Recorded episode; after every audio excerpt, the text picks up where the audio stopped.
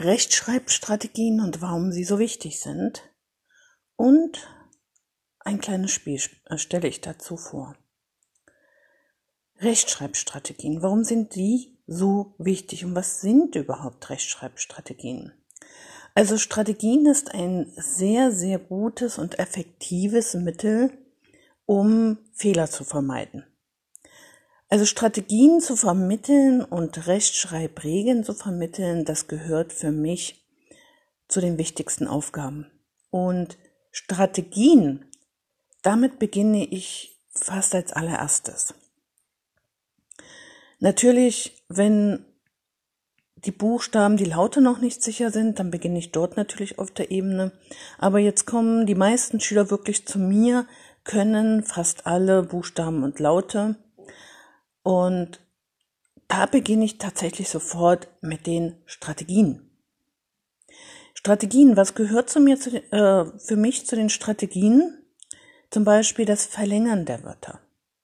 Verlängern hilft sehr, sehr, sehr oft Fehler zu vermeiden und das muss einfach für die Kinder dazugehören beim Schreiben. Dieses automatisch nochmal schnell verlängern. Wie wird denn das Wort geschrieben? Und das, dieses Verlängern der Wörter hilft ja bei ganz, ganz, ganz vielen Problemen. Zum Beispiel wird ein Wort mit D oder T am Ende geschrieben. Mond. Mond. Klingt wie ein bisschen wie ein T. Und für viele junge Kinder, die das eben noch nicht so wissen, ja, da ist der Mond auch schon mal, wird der schon mal mit T geschrieben. Oder B oder P am Ende. Ist auch ähm, ein sehr schwieriges Gebiet. Das Sieb, Lob. Hm. Wie wird's denn nun geschrieben? Mit B oder mit P? Und auch hier hilft das Verlängern, die Siebe. Es gibt natürlich auch Wörter, die kann man nicht verlängern, wie ab. Das, diese Vorsilbe oder dieses kleine Wörtchen wird ja einzeln genutzt, aber auch äh, bei zusammengesetzten Wörtern und da wird für mich, äh, also da mache ich das folgendermaßen, dass ich dieses Wörtchen ab explizit übe. Das gibt ein ganzes Arbeitsblatt. Dann wird die Vorsilbe abgeübt. Und zwar so lange, bis die Kinder sich gemerkt haben, ab wird mit B geschrieben. Ja, Ableitungsverlängerungsstrategien, also diese Verlängerung gilt auch bei G oder K am Wortende, bei NG oder NK, bei S oder Z, aber auch, wenn ich kurze und lange Vokale unterscheiden möchte. Kurze, lange Selbstlaute. Bei der Verdopplung also zum Beispiel das Schiff. Das Schiff wird mit Doppel-F geschrieben. Schiff. Hm, aber wenn ich das so höre, das Schiff, hm, da weiß ich, naja, weiß ich nicht so ungefähr, wie das geschrieben wird. Ähm, und da auch da muss man verlängern. Schiff, F. Ein Schiff, aber zwei Schiff, F. Und da, wenn man das ganz genau spricht, hört man ja ein doppeltes F. Und hier mit dieser Verlängerung kann man auch entscheiden, ob das i kurz oder lang ist. Schiffe oder Schiefe. Schiefe Schiffe liegen im Hafen. Ja, also diese Wörter kann man eigentlich nur durch die Verlängerung auch erarbeiten. Ganz wichtig. Ähm, also diese Verlängerung ist wesentlich. Dann gibt es natürlich auch die Strategie ähm, herleiten, ableiten. Also zum Beispiel ähm, auch die in die Wortfamilien schauen. Zum Beispiel, warum wird denn läuft, läuft mit Ä geschrieben, mit EU und nicht mit EU? Das kann man über diese Herleitung, über dieses Ableiten erarbeiten.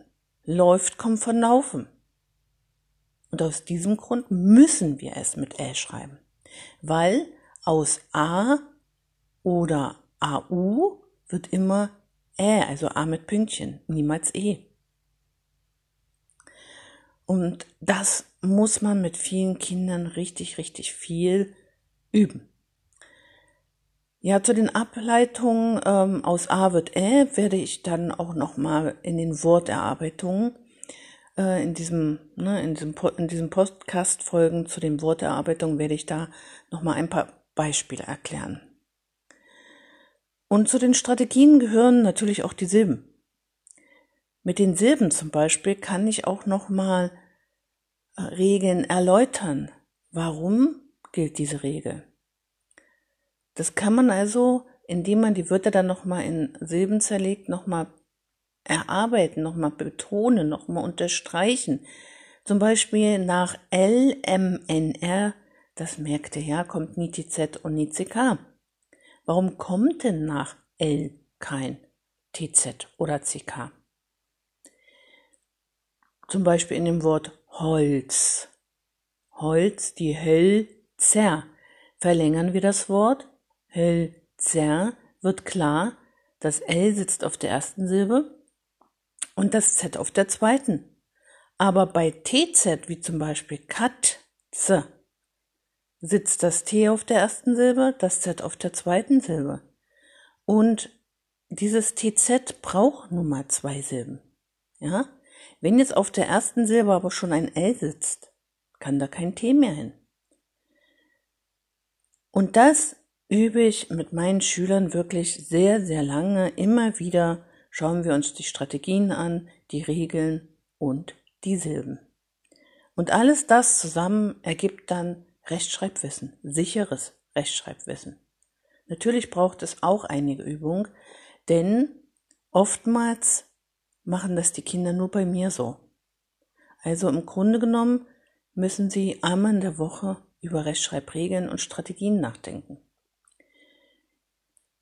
Ja, Eltern wollen das auch oft üben, aber das Problem ist ja, dass sie einen Text haben und da kommt dann zum Beispiel, kommen ja viele Wörter und viele Rechtschreibstrategien und Rechtschreibregeln vor. Das ist dann etwas ineffektiv, das können sich die Kinder so nicht merken. Ne? Und deswegen übe ich zum Beispiel mit den Kindern immer pro Stunde und das wochenlang ein, zwei, höchstens drei Rechtschreibthemen. Natürlich übe ich eine ganze Stunde nicht nur ein Rechtschreibthema. Das wird zu langweilig. Und natürlich spiele ich auch viele Spiele mit den Kindern. Ich habe für jedes Rechtschreibthema mindestens drei, vier verschiedene Spiele da, die ich alle selber erarbeitet habe, diese Spiele, also hergestellt habe. Das kann man ja ganz schnell machen. Ne? Am Computer, dann laminieren und schon kann man damit immer wieder spielen und diese Spiele immer wieder herausholen. Jetzt mal ein Spiel, das Sie auch zu Hause oder in der Schule ganz leicht üben, also spielen können. Und Sie kennen, kennen es alle, dieses Spiel. Ich sehe was, was du nicht siehst. Ja. Im Kindergarten spielen wir das, um den Kindern zum Beispiel ähm, ja, die Farben beizubringen. Ich sehe was, was du nicht siehst, und das ist gelb. Ja, das kann man doch aber auch mit Wörtern machen. Wenn man draußen ist, da sieht man ja viele Wörter zum Beispiel mit D oder T. Ich sehe was, was du nicht siehst, und das hat ein D am Ende. D wie Dora. Ja, und dann werden die Kinder fragen, hm, was wird denn hier, was ist denn hier alles?